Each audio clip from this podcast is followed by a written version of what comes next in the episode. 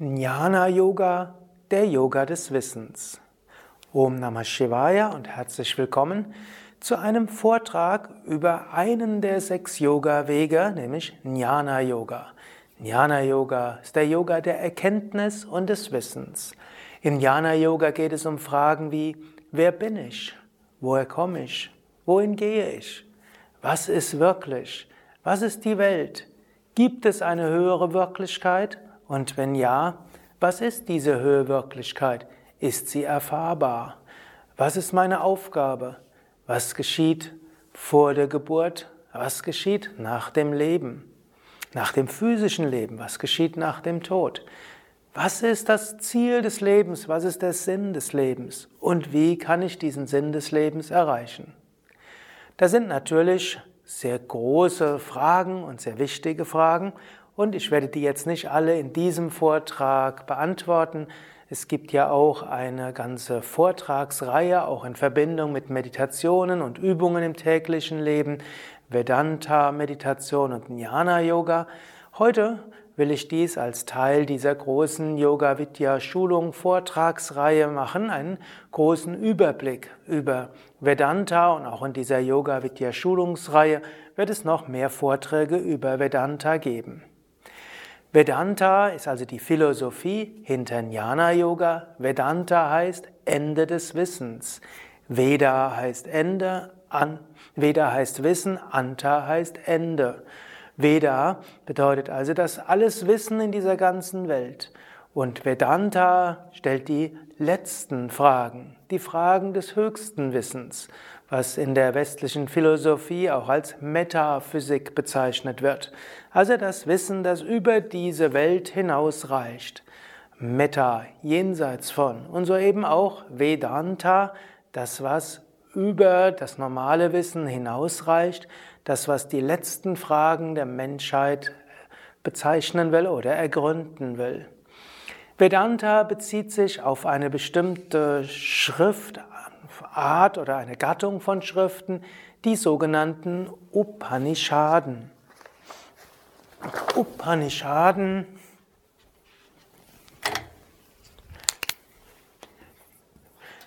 Upanishaden sind Teile der Veden. Veda heißt zum einen Wissen, Veda ist auch die Bezeichnung von uralten Schriften, die nach klassischer indischer Chronologie viele tausend Jahre alt sind, vermutlich zwischen 1500 bis 800 vor Christus in der heutigen Form überliefert worden sind und ein paar hundert Jahre später dann noch niedergeschrieben wurden. Der letzte Teil der Vedas, Anta, sind die Upanishaden. Upanishad heißt sitzen, beisitzen, zu Füßen von sitzen, in der Nähe von. Upanishad bezieht sich auf, darauf, dass Schüler zum Meister gegangen sind, zum Lehrer und von ihm Fragen an, beantwortet bekommen wollten. Die Schüler sind zum Meister gegangen haben gefragt, Meister, bitte erkläre mir das, nach dessen Kenntnis alles gekannt wird. Sage mir das, nach dessen Erfahrung alles erfahren wird zeige mir den Weg zur Unsterblichkeit. Die Schüler zur Zeit der Upanishaden haben also sehr tiefe Fragen gestellt und hoffentlich stellst du dir auch diese Fragen ab und zu mal. Und die Meister haben dabei diese Fragen beantwortet, aber es reicht nicht aus, die Antworten nur zu hören.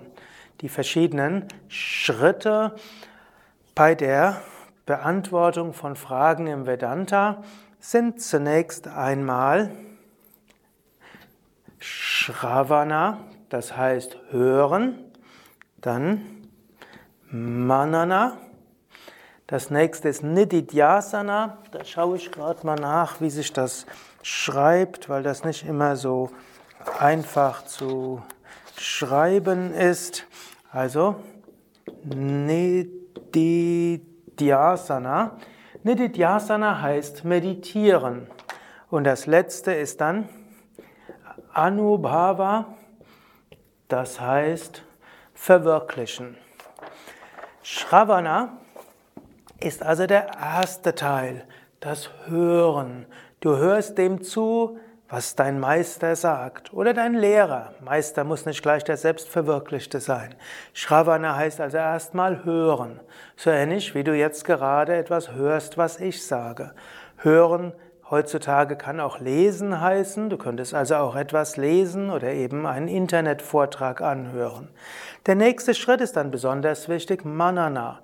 Darüber nachdenken, darüber reflektieren. Was ist damit gemeint? Wie sehe ich das? Wie ist das zu verstehen? Wie kann ich es ergründen? Manana kann auch die Form einer Diskussion annehmen. Wenn du zum Beispiel bei Yoga Vidya eine zweijährige Yogalehrerausbildung machst, dann kann es auch sein, dass er dort lebhaft diskutiert über diese Fragen. Oder wenn du bei Yoga Vidya einen längeren Jnana-Yoga-Kurs mitmachst, dann gibt es diese Fragen und Überlegungen. Natürlich, man hofft, dass der, der lehrt, ein bisschen mehr weiß als der, der gelehrt wird. Und so ist es mehr, der Schüler stellt Fragen, der Lehrer antwortet, der Schüler äußert Zweifel, der Lehrer versucht, diese Zweifel zu beantworten.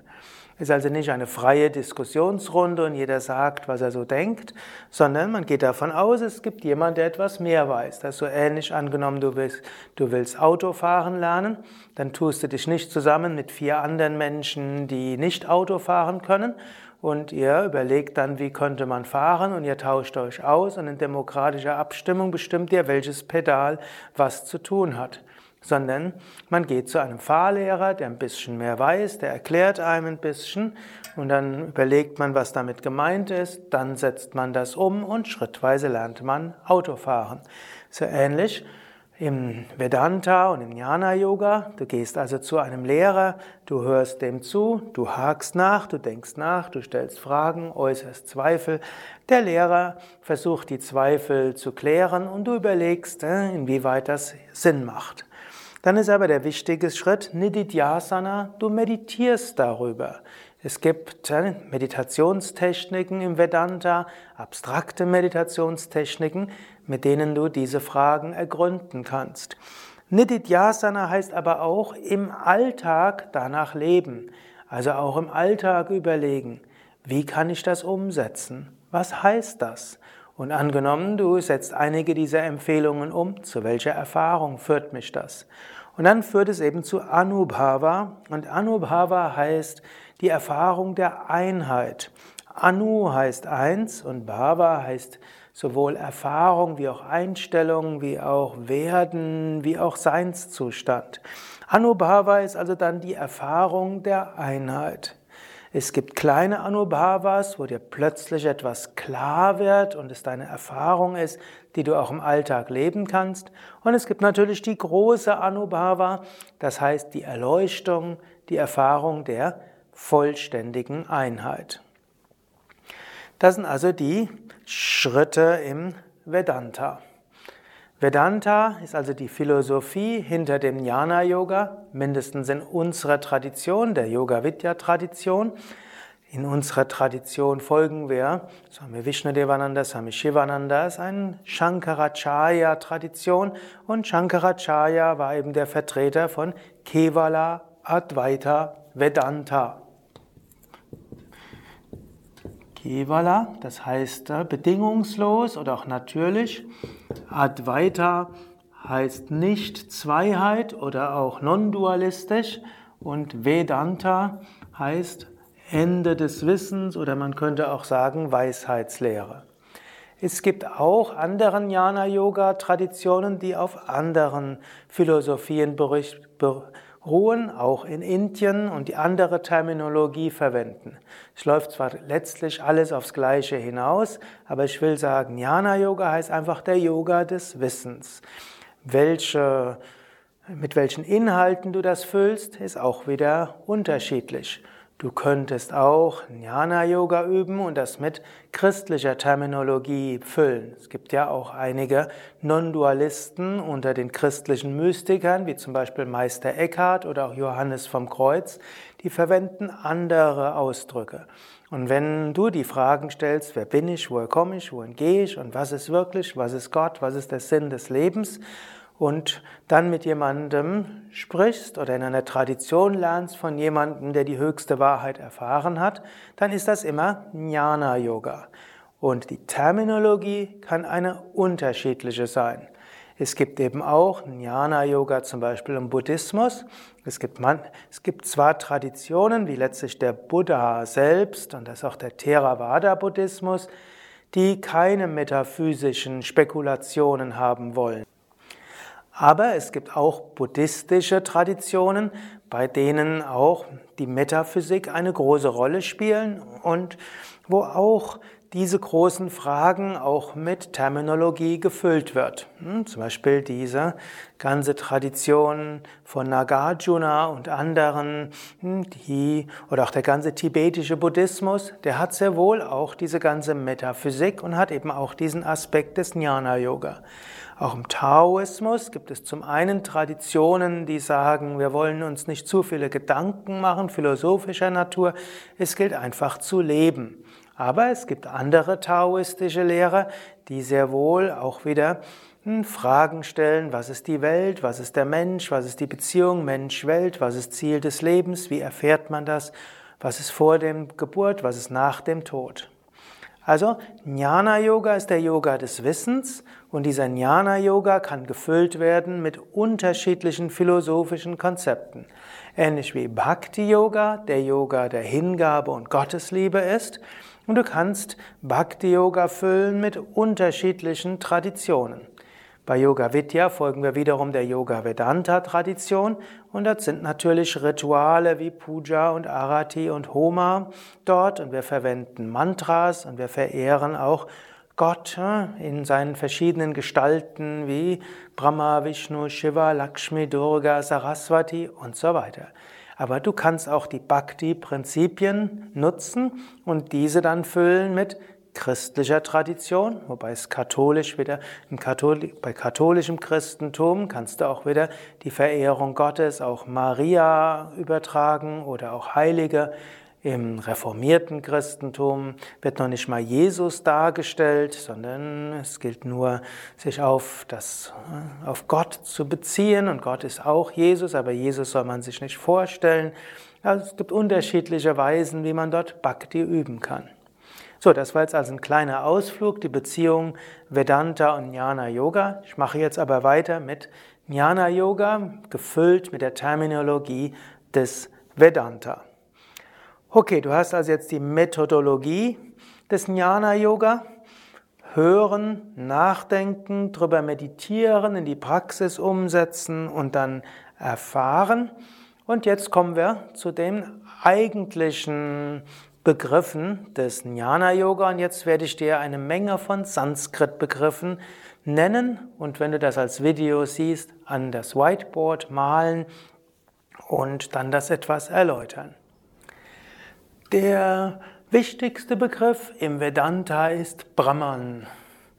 Brahman ist das Absolute, das Unendliche, das Ewige, das, was nicht beschrieben werden kann, das, was existiert.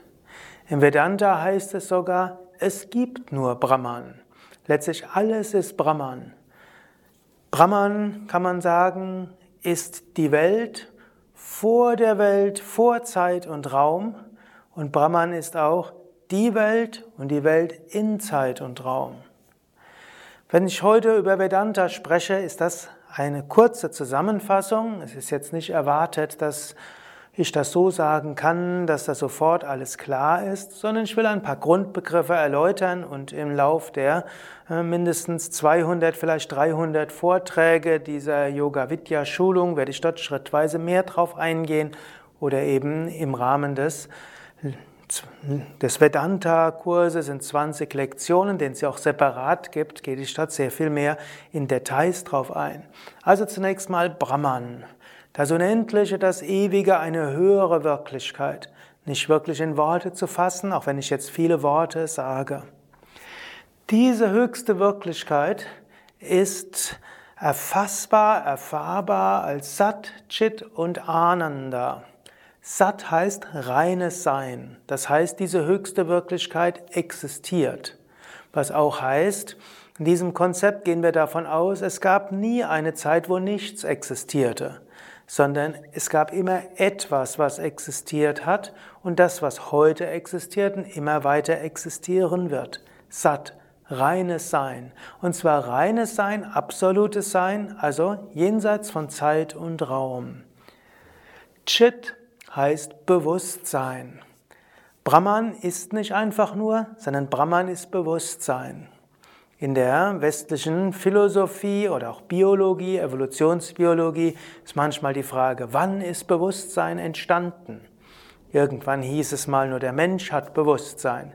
Und dann hieß es, ja, wann, wann in dem Lauf der Evolution hat der Mensch plötzlich Bewusstsein entwickelt? Heute weiß man, Tiere haben in jedem Fall auch ein Bewusstsein. Stellt man sich die Frage, ab welcher Tierart gibt es Bewusstsein? Und dann verhalten sich zum Teil Pflanzen auch so, als ob sie Bewusstsein hätten.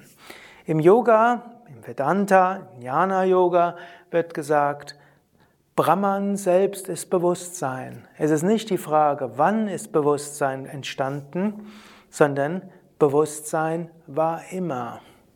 Und dieses Bewusstsein ist nicht einfach nur ein kaltes Bewusstsein, sondern dieses Bewusstsein ist Ananda. Ananda heißt Freude und in der Freude ist auch Liebe. Was heißen soll, es gab immer und gibt immer und wird immer geben Brahman, ein unendliches Sein, ein reine Bewusstheit, unbegrenzt, Ananda voller Freude und Liebe. Aus diesem unendlichen Brahman manifestiert sich irgendwann Maya. Und Maya wird oft übersetzt als Täuschung. Ma heißt auch Mutter. Maya ist auch so etwas, was die Mutter des Universums ist. In Brahman selbst kann man sagen, entsteht etwas, das nennt sich Maya. Und diese Maya schafft dann Zeit und Raum und letztlich entwickelt das gesamte Universum. Woraus hat Maya, woraus besteht Maya? Aus Brahman. Woraus macht Maya dieses Universum? Aus sich selbst heraus und Maya selbst ist Brahman. So war vorher Brahman, das Universum besteht aus Brahman und geht wieder zurück in Brahman. Diese Kraft der Illusion soll auch besagen, es erscheint nur so. Und das ist so eine Aussage im Vedanta, die wir jetzt nicht überbetonen brauchen, die eben sagt, das Universum existiert nur scheinbar als von Brahman getrennt. In Wahrheit ist das Universum immer in Brahman und wir sind alle Teil von Brahman. In der Tiefe unseres Wesens sind wir Brahman. Diese Maya schafft dann dieses Universum und das Universum wird genannt Jagat. Jagat heißt Universum. Und das Universum hat drei Dichtigkeitsstufen, Karana, Sukshma und Stula. Karana heißt Kausaluniversum, Sukshma heißt feinstoffliches Universum und Stula heißt grobstoffliches Universum. Das physische Universum ist Stula.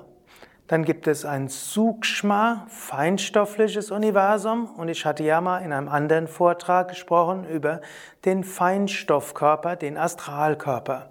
Und so wie es den Astralkörper gibt, gibt es auch das astrale Universum. Feinstoffuniversum wo die Ursachen sind für das physische Universum und wo eben auch Feinstoffwesen existieren.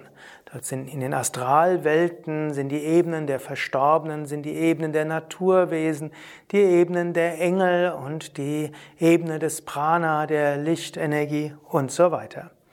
Und Karana Jagat würde man sagen, ist die Ebene der Ursachenebene. Karana heißt ja auch die Ursache, Kausalwelt ist jenseits von Zeit- und Raumbegriff, wie wir ihn kennen. Hier sind, man würde sagen, die Urprinzipien oder die platonischen Ideen, die Archetypen, die Naturgesetze und so weiter. Das ist ja für die Physiker weiterhin ein Rätsel. Wie, wieso gibt's die Welt überhaupt? Man geht ja heute von einem sogenannten Urknall aus. Und dann ist nur die Frage, irgendwann müssen die physikalischen Gesetzmäßigkeiten gewesen sein und ab da kann man alles erklären. Aber wie die physikalischen Grundgesetze entstanden sind, hm, das ist unklar. Im Yoga würde man sagen, diese kommen letztlich über Karana und Sukshma ins Tula. Und letztlich der Beginn des physischen Universums heißt, dass die ursprünglich, ursprünglichen Gesetze aus Karama über Sukshma sich ins Tula hinein manifestieren und dann diese physische Welt bestimmen. So ist also aus durch die Kraft der Maya ist Jagat entstanden. Jagat bleibt immer Teil von Brahman. Und es gibt diese Doppelgeschichte im Vedanta. Auf der einen Seite gibt es dieses Universum, auf einer anderen Seite ist das Universum nur ein Schein. Es wird sogar gesagt, dass diese Welt so etwas wie ein Traum ist. So ähnlich wie du jede Nacht träumst, und in deinem Traum ein ganzes Universum entsteht, so ähnlich ist letztlich diese Welt ein Traum von Brahman. Und hier würde man sagen, Maya ist die Traumkraft von Brahman, die Welt ist die letztlich der Traum, die Traumwelt.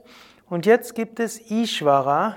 Ishvara wird übersetzt als der persönliche Gott, das heißt Gott, der schafft und als Schöpfer wird er als Brahma bezeichnet, Gott, der erhält und als Erhalter wird er als Vishnu bezeichnet und Gott zerstört und als solcher wird er als Shiva bezeichnet.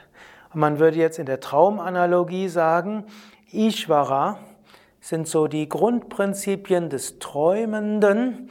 Letztlich würde man sagen, Ishvara ist das Bewusstsein hinter dem gesamten Universum. Man könnte sagen, Brahman durch Maya gespiegelt in Jagat wird Ishvara und Ishvara schafft, erhält und zerstört. Es soll auch heißen, auch in diesem Universum ist nicht nur Chaos, es gibt die Naturgesetze, die sich aus der Karana ergeben, und in diesem Universum ist aber auch ein Bewusstsein aktiv und im Universum kann man das Wirken Gottes entdecken. Das ist die eine Seite von Vedanta, man würde sagen die makrokosmische Betrachtungsweise, also das gesamte Universum. Und dann gibt es eben die mikrokosmische Betrachtungsweise, wer bin ich? In der makrokosmischen Betrachtungsweise ging es um die Frage, was ist die Welt? Gibt es eine höhere Wirklichkeit? Wie ist die Welt entstanden? Was sind die Prinzipien der Welt? Was ist die Beziehung von Welt und Gott? Wie geht die Welt zu Ende? Und hier wird eben gesagt, Brahman ist das Absolute, das Unendliche, war immer. Aus Brahman ist die Welt entstanden, Brahman hat die Welt geschafft, er manifestiert sich als die Welt, aber es ist ein Universum, das ein Universum ist, das wie ein Traum ist, ein geistgeschaffenes Universum. Brahman manifestiert sich im Traum als Ishvara und als Brahma, Vishnu und Shiva. Und das Ganze ist nur scheinbar von Brahman getrennt, es bleibt immer eins mit Brahman. In der mikrokosmischen Betrachtungsweise ist die Frage, wer bin ich? Woher komme ich? Wohin gehe ich? Was ist das Ziel meines Lebens? Und hier wird gesagt, wer bin ich? Atman, das unendliche Selbst. Atman als Sanskrit-Wort heißt einfach selbst und kann unterschiedlich interpretiert werden. Im Vedanta ist Atman selbst als Bewusstsein. Als Bewusstsein, das sich manifestiert als Sat und Sat heißt Sein. Und damit heißt auch Atman ist eins mit Brahman. Man könnte sagen, wenn du tief in dich hineingehst, erfährst du dein wahres Selbst und dieses Selbst ist eins mit der Weltenseele. Vedanta gilt als Advaita, als nicht dualistisch, weil erstens es gibt keinen Unterschied zwischen Brahman und Welt. Die Welt ist in Brahman und in Wahrheit Welt und auch das Individuum ist eins mit Brahman. Die Tiefe der Seele ist eins mit der Weltenseele. Man kann Brahman übersetzen als Weltenseele. Und du kannst in der Tiefe deines Wesens dich selbst erfahren als reines Sein, eins mit dem kosmischen Sein. Du kannst dich selbst erfahren als Chit, als Bewusstsein bzw. Wissen, eins mit dem kosmischen Bewusstsein. Und du kannst dich selbst erfahren als Ananda, als wahre Freude, als Wonne und eins mit der Weltenseele. Die tiefste Freude ist, wenn du aus deinem Ich-Gefühl herauskommst und wenn du dich selbst verbunden, ja sogar eins fühlst mit einem anderen oder noch mehr mit allem an sich. Deine wahre Natur ist Sein, Wissen und Glückseligkeit. Allerdings weißt du das nicht, in dir manifestiert sich Maya als Avidya. Und Avidya bedeutet Unwissenheit. Du hast vergessen, wer du wirklich bist.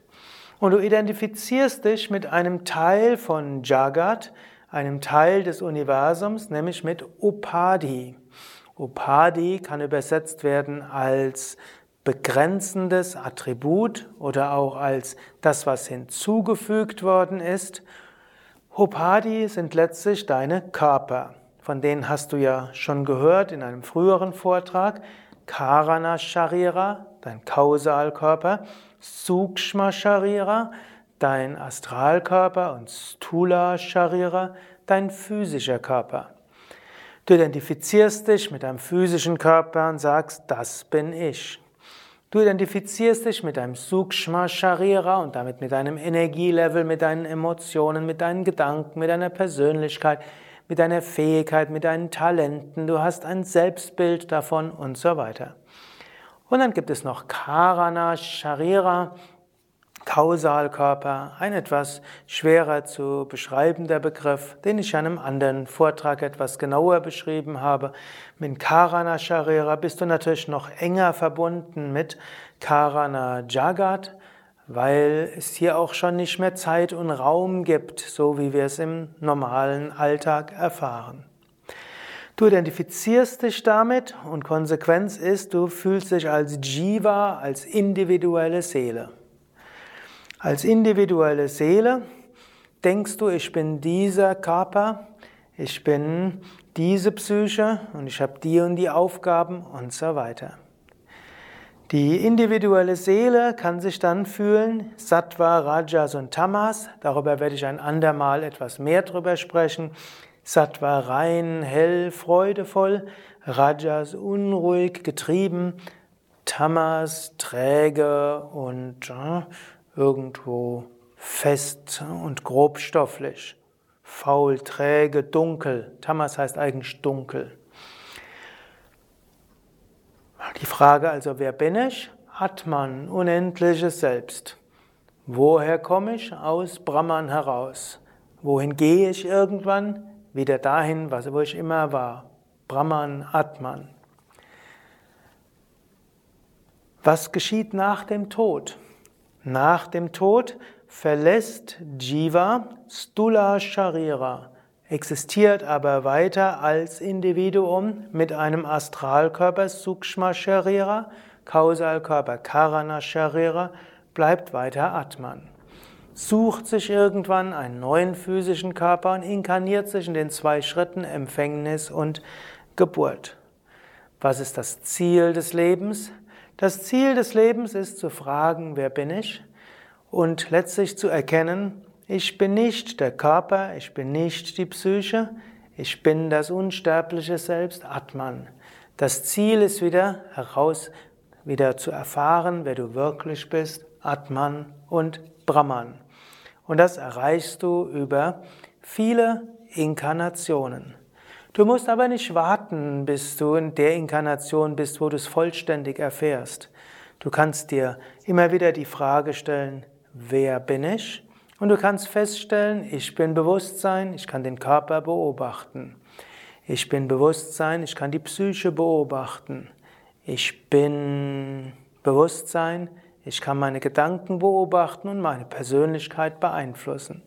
Mein wahres Selbst geht über Körper und Psyche hinaus. Wenn du erkennst, dass du nicht Körper und Psyche bist, bist du frei. Der Körper ist in Prozessen von Geburt, Wachstum, Veränderung, äh, ja letztlich langsames äh, Zerstören oder Verkümmern und Tod unterworfen, im Kleinen wie auch im Großen. Identifizierst du dich mit dem Körper, hast du Angst, denn der Körper kann jederzeit vernichtet werden. Die Psyche geht durch alle möglichen Mechanismen, man könnte sagen, evolutionsbiologischen Mechanismen, wo auch Angst und Ärger und so weiter dazugehört, verschiedene psychische Prozesse. Identifizierst du dich mit deinen Emotionen, dann gehst du immer wieder durch Höhen und Tiefen. Wenn du aber kennst, ich bin das unsterbliche Selbst, weißt du, mein Körper ist mein Fahrzeug. Den Körper nutze ich als Instrument der Wahrnehmung und der Erfahrung. Die Psyche ist auch mein Fahrzeug. Über die Psyche mache ich Erfahrungen und kann ich Dinge bewirken in dieser Welt. Meine wahre Natur, Sein, Wissen und Glückseligkeit. Wie kommst du dorthin, dies zu erfahren? Erstens, du hörst öfters solche Vorträge oder Du gehst in Seminare oder in Kurse, wo du das hören kannst. Zweitens, Manana, du denkst darüber nach. Drittens, du meditierst jeden Tag. Und viertens, du kommst zu einer solchen Erfahrung. Ja, soweit für heute zum Jnana Yoga und Vedanta und eine kleine Aufgabe bis zum nächsten Mal. Denke darüber nach. Sei dir bewusst, das Universum, das dort ist, ist Manifestation von Brahman. Immer wieder, wenn du deine Bewusstheit ausdehnst, erfährst du ein göttliches überall. Wann immer du auch eine Verbindung aufnimmst zu einem anderen Menschen oder wann immer du in die Weite gehst mit deinen Gefühlen, Emotionen, Bewusstsein, spürst du, ja, da ist ein göttliches. Mache dir öfters bewusst, ich bin unsterbliches Selbst und spüre Körper als Instrument, spüre sogar Psyche als Instrument und immer wieder komme in diese Beobachterrolle hinein, wo du dir bewusst machst, da ist Körper, da ist Psyche, ich bin Bewusstsein. Und immer wieder dehne auch Bewusstheit aus, dass du merkst, ich bin nicht nur Bewusstsein in dem Körper, ich bin eins mit dem Bewusstsein hinter der ganzen Welt. Bis zum nächsten Mal, alles Gute. Mein Name Sukadev von www.yoga-vidya.de Kamera und Schnitt Nanda.